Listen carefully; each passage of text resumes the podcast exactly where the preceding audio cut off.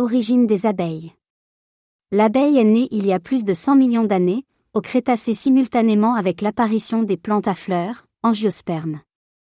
Par comparaison, l'homme n'est né que depuis 5 millions d'années. Espèce. L'espèce a été baptisée deux fois, Apimellifera, abeille transportant le miel, et Apimellifica, abeille produisant le miel, dénomination donnée par Linné, en 1758. De nos jours, la dénomination, Apimellifera est la variété la plus commune des abeilles domestiques et celle dont on fait référence.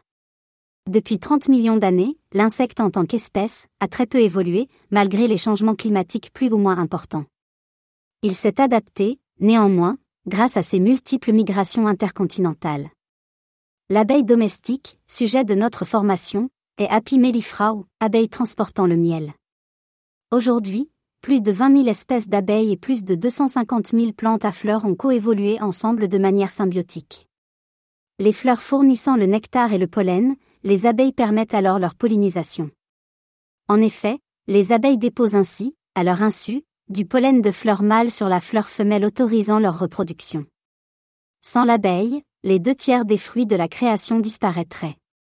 Aussi, Ai-je créé la présente formation dans le but avoué de faire connaître cet insecte particulièrement utile afin que l'on en prenne soin, tous, professionnels ou pas?